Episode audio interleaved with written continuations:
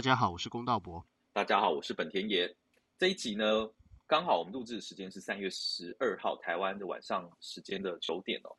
这一周前一周呢，发生一件大事哦，不知道大家有没有注意到，就是在呃位于美国的细谷银行呢，因为挤兑发生了倒闭事件。这件事情引起呃大家相当的关注，然后金融市场也出现相当程度动荡。那因为美国呢，就是公道博的主场嘛，好，那我们要请身处在正央中心公道博帮大家解释一下，到底过去这一周发生什么事情。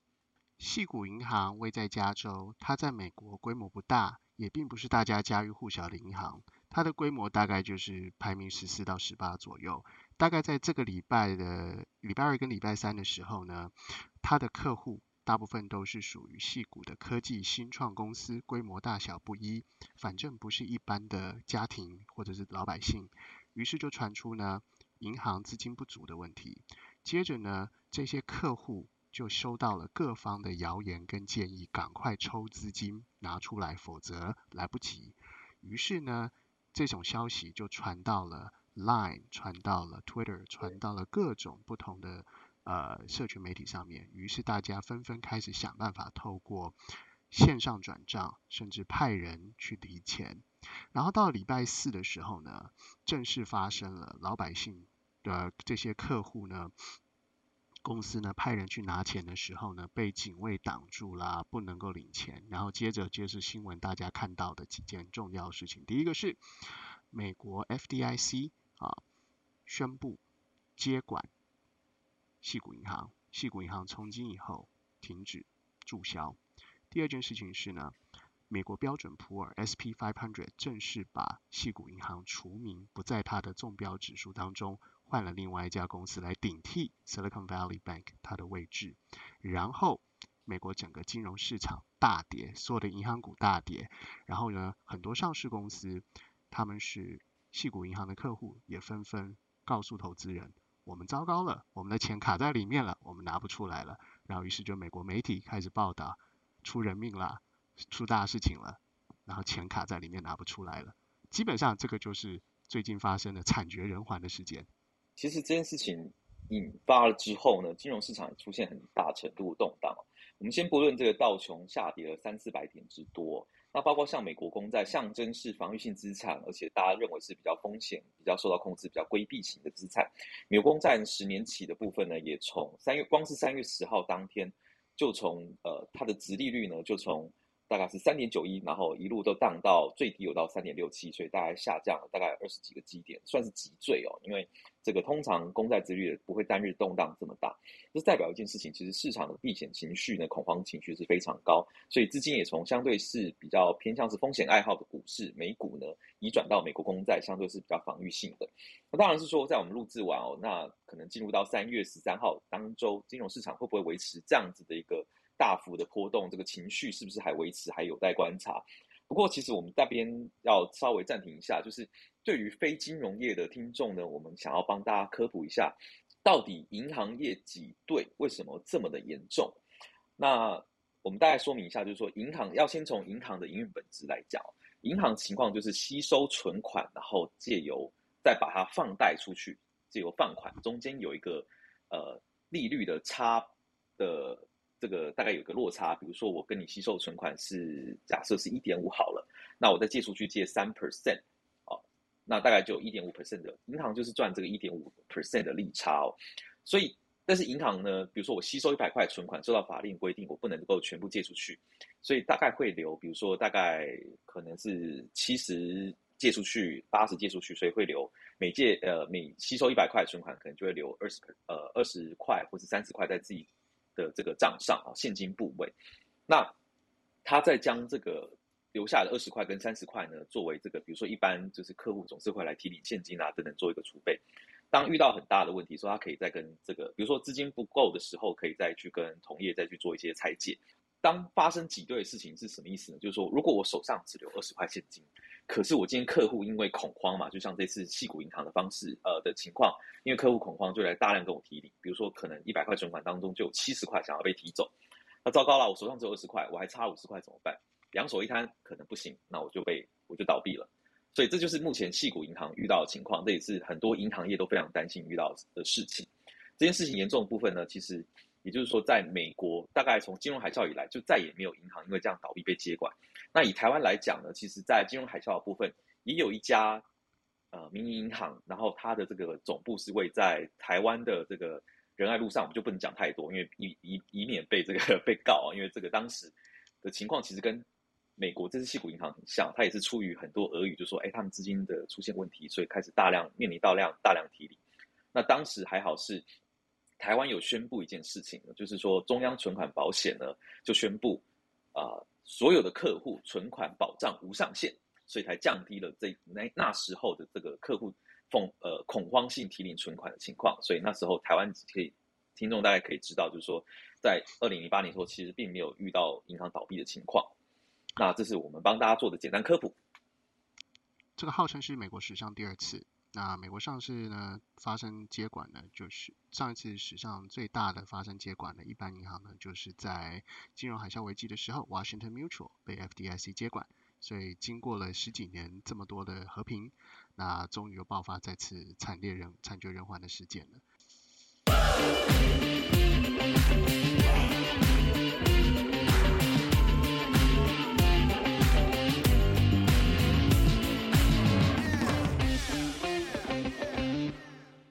好，听完音乐回来哦。那刚刚讲完了这么多的这个前情提要呢，我们要进入到我们这分析部分，以及这个龚道博在美国当地的观察。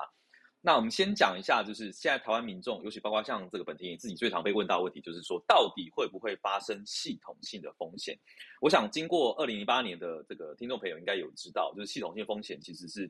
本来从单一事件扩散到这个整体性，可能都出现了呃一些危机。那今天。这样子一个系股银行的倒闭，它位列大概在美国大概是第十四到第十八大的银行啊。那这样的倒闭会不会发生这个系统性风险呢？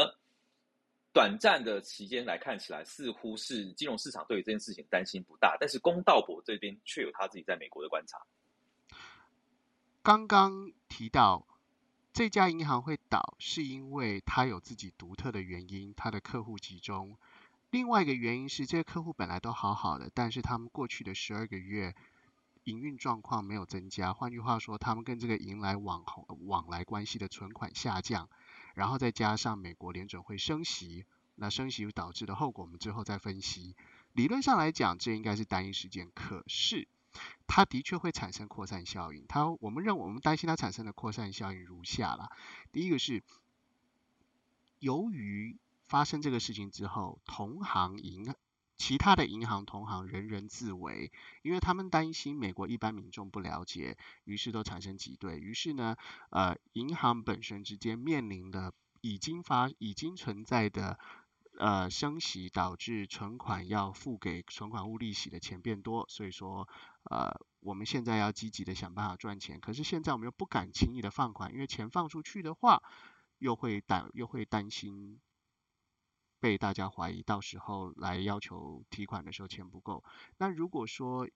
体型比今天体型比系统呃系股银行小的这些银行，资金部位比较少的银行，如果说要放款，发现钱不够的时候，要跟平常的跟银行彼此之间往来借都不是问题。可是现在如果消息传出来说某某银行在跟另外一家银行借钱的话，那会产生两边都挤压，两边都不敢真的借，因为如果这家银，因为如果说愿意借钱的银行很担心，第一个借出去的钱覆水难收，第二个是如果传出去有别的银行跟你要借钱，那代表那家银行的客户可能又会产生挤兑的现象，所以变成银行人人自危。那如果银行都不放款也不借钱的话，那就是眼睁睁的看目前存款户继续在这边洗洗每个月提取大量的利息钱，增加我们的营运成本。所以说的确是有可能发生系统性危机的。那当然白宫也好。财政部长耶伦也好，以及 FDIC 也好，都在周五出来喊话，说请大家安心，不要挤兑。FDIC 也说下个礼拜一会让大家去提前。可是当政府越是喊话的时候，恐怕市场上的想法不太一样。呃，我觉得公道博其实刚刚讲了一个很重要点，就是说，其实在美国银行业哦，就在当地的观察，其实有开始出现这个拉高现金部位。然后开始去呃比较，对于要拆款给同业银行同业，或是放在放钱到外面这件事情的心态开始转趋保守。那我觉得，如果对于台湾听众而言，要怎么样去观察，就是下一步的动态呢？其实可以去观察另外一个，就是呃一个指标，叫做美元呃美元的隔夜拆款利率 （LIBOR）。那如果说这个 LIBOR 的这个呃利率有开始往上窜升的话，那我觉得可能就是一个系统性风险的前兆。那如果说你有投资的话，其实要特别的留心。你说担心银行彼此之间还不出钱，所以说利息提高，因为你认为风险会变高。对，所以我觉得对台湾而言，毕竟不是台湾的听众而言，毕竟不是生活在美国嘛，我们没有办法第一时间观察到美国的动态。但是有一些检疫指标，我觉得是可以去观察的。那刚刚提完了这个，这个算是比较像金融偏金融性系统风险哦。其实刚刚公道博还有提到一件事情，其实是这家系股银行呢。呃，它的主要的这个客户往来，往来客户都是比较偏向是 startup。那所以说，当西谷银行开始出现倒闭，其实就算没有发生金融性风险，但是对美国的经济实体的这个活动一定会造成一部分冲击。我觉得这个公道博，你可不可以帮我们说一下，说为什么会造成这样子的一个风险？细谷银行。我们就随便举几个公开资讯，已经各位可以看得到了啊。所以，我们第一个是我们美国的，我就随便举三个例子就好。第一个是像呃，美国有一个新创公司，它是它叫做 Roku，它专门做的就是线上的机上盒，专你帮帮你选台的。所以，不论你是看迪士尼 Plus 或者是看 Netflix，都可以透过它看。那它有超过百分之二十六的现金部位，全部都留在。细股银行当中，大概占了超过四亿八千万美元。啊，那由于美国 FDIC 哈联邦的呃存款监理稽核处，他们只有保障每一个存款的上限天花板是二十五万美元，超过二十五万的话不在保险范围之内。所以换句话说，Roku 这家公司平常有超过四亿多美元全部卡在里面。那依照法规，他们要发布八 K。的报告要告诉投资人，上述的事件发生了，那所以马上就会面临薪水发不出来的问题，因为美国发薪水是这样，台湾可能是发月薪，美国的薪水是两周发一次，那所以说短期之内薪水发不出来的话，本身员工薪水会有问题。第二件事情是，它有很多的供应商啊。啊，很多到期的一些债券啊，呃，到期的债务不是债券，到期的债务嘛，那也会产生问题。那另外一家还有另外两三家公司哈，比方说一个是我儿子很喜欢玩电动玩具哦，有一家叫 Roblox，他专门做线上游戏的。那这个线上游戏呢，它也有一些现金部位，大概百分之五吧，不是很多，占它营运金额不高，在百分之三到百分之五之间也是卡在里面。那诸如此类，那还有像哪些公司呢？比方说新创的 Healthcare Tech，哈。或者是说 Space Tech，美国还有另外一家上那个航空太空航天的公司叫做 Rocket Lab，他们也是资金卡在 Silicon Valley Bank 里面。所以说各位可以想一想哦，大概在去年底到今年初的时候，大家耳熟能详的科技巨人大幅裁员，当他们开始大幅裁员的时候，就代表他们这个行业出现还出现要紧缩了，钱不够了。那大家发现。体型大、资金充足的科技巨人，Amazon 啦、Facebook 啦、Meta 啦、Microsoft 都在裁员，那更何况是营运规模不像他们那么大，钱可能没他们那么多，营业额没那么稳定的，极有可能也是发生类似的问题。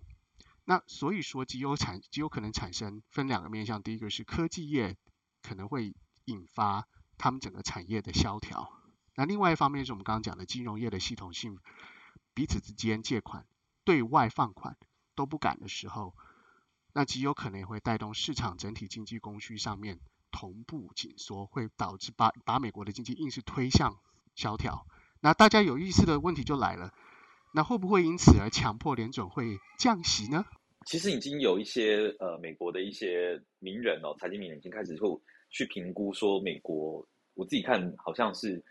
认为是三月就升，本来是要升起两码嘛，那现在是建议是升起一码，然后来避免加大这样子一个衰退的风险。所以其实也可以等着看，因为接下来美国呃 Fed 也很快就要开 FOMC 的会议嘛，所以可以等着看到时候 Fed 对这件事情的谈话大概是怎么样。我觉得也是一个很值得关注的一个一个新闻事件，是需要去了解的。有一个地方要大家思考一个问题是啊哈，我们刚讲过，细股银行会倒，一开始第一个原因是。他往来的客户过于集中，没有多角化。然后接着这些客户本来呢生意做得好好的，但是在过去的十二个月呢，存款余额变少。可是就算是这样子，不能直接等于银行会倒闭啊。可是为什么银行突然会倒闭呢？而是因为这家银行呢大量的持有美国国债，那结果美国国债呢又因为最近升息的关系，大幅度的贬值。那大幅度的贬值之后，它现金缺乏。那银行现金缺乏之后呢，它就变成认赔赔钱卖出。那大量认赔赔钱卖出导致的结果，就变成是双边挤压。那所以现在问题来了，其他的银行是不是也是大量持有美国国债？也是。所以这个时候我们要问的是，平常负责监督稽核银行的父母官，我们叫做银行的父母官哈，负责管理这家银行的就是旧金山联准会美联储。那他在这段期间做了什么事？如果说他好好善尽监督的责任的话，怎么可能系股银行突然之间就崩盘，毫无预警？因为旧金山联准会分行也是美国分区的大家长啊，所以说他应该是要积极的尽站好监督的责任。所以到时候大家注意看，下周开始，旧金山的联准分行会被质疑，然后会被问清楚，大家问清楚他在这段期间到底少做了什么，或是漏做了什么。所以看起来这个风暴好像还会持续发生嘛？因为第一个，你看，其实金融同业、美国的银行业其实对于这个放款这件事情比较偏保守，然后新创的公司呢，可能也面临到这个资金被卡住、暂时出不来的情况。那加上说，以政府官员而言，他们可能面临被大量质疑嘛，就是说，哎，你过去的监管是不利，你是不是重演了这个二零零八年当时可能？大家都在开银行，银行这个或者金融业在开资金派对的时候呢，你却睁一只眼闭一只眼，然后没有尽到一个善度、善尽的监理责任。其实看起来这个风暴好像不会这么快的停息。还有一个点，你刚刚提到，本田也刚刚提到说，跟零八年有何相似之处啊？其实今年这家银行，呃，细谷银行跟零八年被 FDIC 接管的 Washington Mutual 银行还真的有相似之处。那他们相似之处最明显的一个特征就是啊，细谷银行本身没有从事房贷放款业务，但是它居然大量的向 Federal Home Loan Bank，也就是联邦房贷银行旧金山的分局大量借款，借了超过一百三十亿美元，所以这个就是风暴即将来袭的征兆，而这也是与二零零八年。Washington Mutual 在倒闭接受被 FDIC 接管之前，Washington Mutual 也大量的向 Federal Home Loan Bank 大量的借钱，所以说这是我们观察到的相似点。所以接下来大家要大家就要注意，摊开美国大大小小的银行，究竟谁还大量的向 Federal Home Loan Bank 去借款？这个等于是啊前兆跟征兆。那接下来还有一个重点在于说，既然发生的影响，既然发生呃生病的原因跟死因相似，重点在于后半段。接下来我们刚刚讲过，FDIC 存对每一个存款户的保障保险额度，只要你的额度在二十五万以内，你可以安呃客户可以安心。FDIC 也宣布了，下周一开始呢，在政府的监管之下。细谷银行的分行会开门会开张，但是已经改头换面变政府在管了，所以存款户不要担心。其他其实 FDIC 这样做的目的也是为了安抚市场的呃不安定的心态。但接下来更重要的一步是，细谷银行接下来它有很多的资产嘛，对不对？那要大要怎么要怎么样处分它？有一种方法是直接分拆变卖，有一种方法是直接包裹卖给别人。那我们当然不希望它。跳楼大拍卖了，因为如果跳楼大拍卖的话，那原本所有的股权跟债权全部都会严重贬值。所以以上呢是我们对于这个周末这个上周发生事件以及周末在紧急周末紧急录制的一个呃一集哦。那我们就等着接着看接下来会发生什么事情。那我们也会帮大家持续关注后续的发展。如果对我们的评论呢，如果有任何的想法呢，都欢迎不定的分享给我们。那哈，如果喜欢的话，就麻烦按。订阅，然后随时都可以听到我们更新的集数。谢谢大家，我是本田野，谢谢。